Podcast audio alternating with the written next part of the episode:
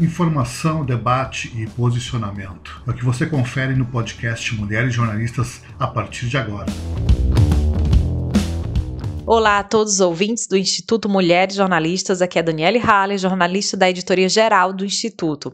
Quem desejar entrar em contato comigo, pode me contactar através do e-mail daniele.haller.mulheresjornalistas.com. Entregadores de aplicativo, fome e pandemia. O que esses três fatores têm em comum? No ano de 2020, durante o início da pandemia e em meio a quarentenas, o número de pedidos no setor de gastronomia aumentou significativamente. Os trabalhadores de aplicativo de entrega de comida tiveram que continuar trabalhando sob condições de exposição ao vírus e tendo que lidar com uma realidade controvérsia: entregar comida e não ter o que comer. A pandemia acabou gerando mais trabalho para os profissionais da área de entrega, o que poderia ser visto de forma positiva dentro das condições adequadas.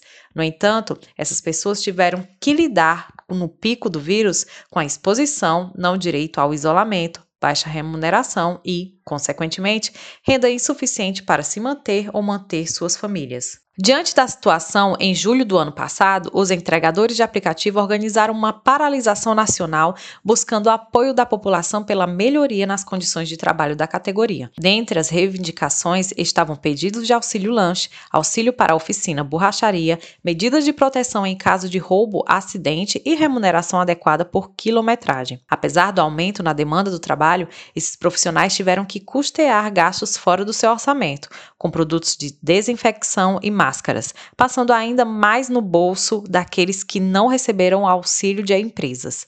Em matéria divulgada pelo canal Tech, aplicativos como iFood, FoodTech e o Rappi alegaram ter concedido a todos os entregadores cadastrados kits com álcool em gel e máscaras. No entanto, segundo o depoimento de Edgar Francisco da Silva, presidente da Associação dos Motofretistas de Aplicativos e Autônomos, a entrega desses kits não ocorreu de forma frequente, sem reabastecimento, deixando por conta do entregador. Segundo dados divulgados no site do Sindimoto SP, Sindicato dos Mensageiros Motociclistas, Ciclistas e Mototaxistas Intermunicipal do Estado de São Paulo, o número de mortes por acidentes envolvendo entregadores no exercício da profissão teve um aumento de 48% durante a pandemia.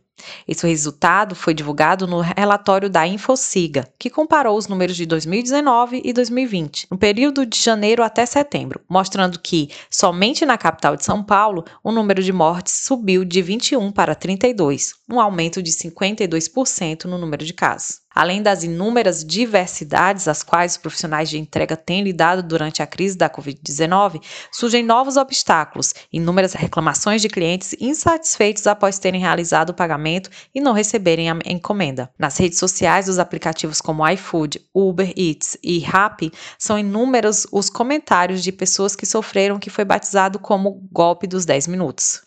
Como funciona? Segundo esses aplicativos, caso o pedido chegue ao local de entrega e o entregador tenha esperado e o cliente não apareceu ou o entregador não encontrou o endereço, ele poderá ativar o procedimento padrão para entregas mal sucedidas.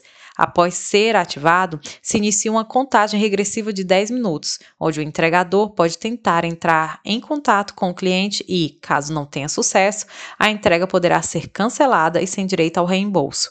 De acordo com os comentários e reclamações feitas pelos clientes, eles acusam os entregadores de utilizarem a manobra para ficarem com o pedido sem serem punidos, pois, segundo as regras do aplicativo, ele agiu corretamente, portanto, o cliente não poderá ser reembolsado. A situação tem gerado revolta e discussão dentro da categoria, que se sente lesada pelas acusações, pois podem ser punidos pelas plataformas perdendo suas contas ou sendo suspensos. Enquanto clientes reclamam sobre a não entrega de comida e não reembolso, os entregadores alegam que muitos clientes realizam o pedido, recebem a encomenda e depois cancelam, alegando não ter recebido nada. Segundo os trabalhadores de aplicativo, tais clientes tentam receber reembolso mesmo que o pedido tenha sido entregue. Por um lado, clientes dizem não ter recebido o pedido. Por outro, uma classe trabalhadora que se vê prejudicada pelas acusações e afirma que os próprios clientes criam o ocorrido. O que vemos aqui vai muito além de acusações sobre quem cometeu ou não o erro, mas o porquê desta situação está ocorrendo frequentemente dentro da pandemia. A atual circunstância tem provocado tais problemas? De acordo com um estudo realizado pela Rede de Estudos e Monitoramento da Reforma Trabalhista, REMIR, da Unicamp, a pandemia tornou o trabalho de entregadores por aplicativo ainda mais precário.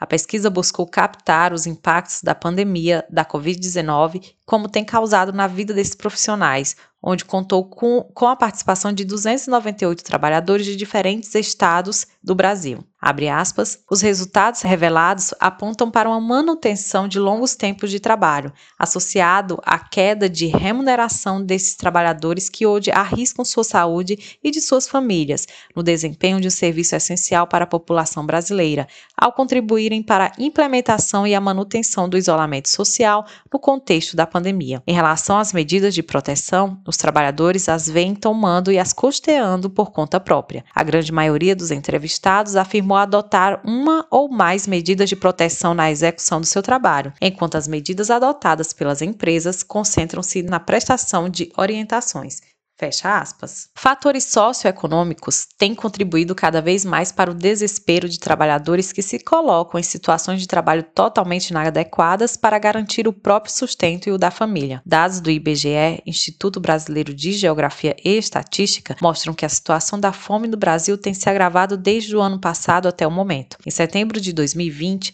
o país contava com 10,3 milhões de pessoas sem acesso à alimentação básica e regular, o que tem piorado nos últimos últimos meses. O IBGE também aponta um aumento de mais de 15% no preço dos alimentos, desde o começo da crise da Covid-19, acompanhando a taxa de desemprego atual, que chegou a 14,2%, cerca de 14,3 milhões de, de desempregados. O tão querido arroz e feijão no prato brasileiro está se tornando cada vez mais inacessível para uma parte da população brasileira. Pesquisa do FGV mostra que aconteceu um aumento de 60% no preço dos dois itens nos últimos 12 meses. Com isso, aumenta a insegurança alimentar no país e o medo do avanço da violência furtos e roubos. É o que aponta uma pesquisa realizada pela Rede de Pesquisa Solidária sobre o painel de monitoramento com lideranças comunitárias sobre os impactos do avanço da pandemia da Covid-19. Segundo os resultados elaborados a partir das respostas de líderes comunitários de diversas regiões do Brasil, entre os problemas vividos na comunidade e as consequências da pandemia nas próximas semanas, a instabilidade com a alimentação, expansão do vírus e aumento da violência estavam entre as respostas mais citadas. A situação a qual os entregadores ou clientes têm relatado atualmente, elas vão além de acusações de aplicações de golpe. Engloba as questões sociais e econômicas a qual o Brasil vive nesse momento, onde, sem respostas ao apelo da sociedade, sem apoio necessário da parte do governo, as pessoas sentem-se cada vez mais desesperançadas, desamparadas e tentam buscar os próprios meios para resolverem situações que precisam de soluções imediatas e urgentes. Muitos estudos ainda estão sendo feitos para descobrir quais os efeitos e sequelas que a Covid-19 poderá deixar nos pacientes, mas no contexto social, podemos ver que as consequências estão chegando e vão dizimando, assim como a doença, cada vez mais a população, não apenas pelo vírus, mas pelo medo do amanhã o medo da fome. Eu vou ficando por aqui, agradeço a todos que escutaram nosso podcast e até a próxima.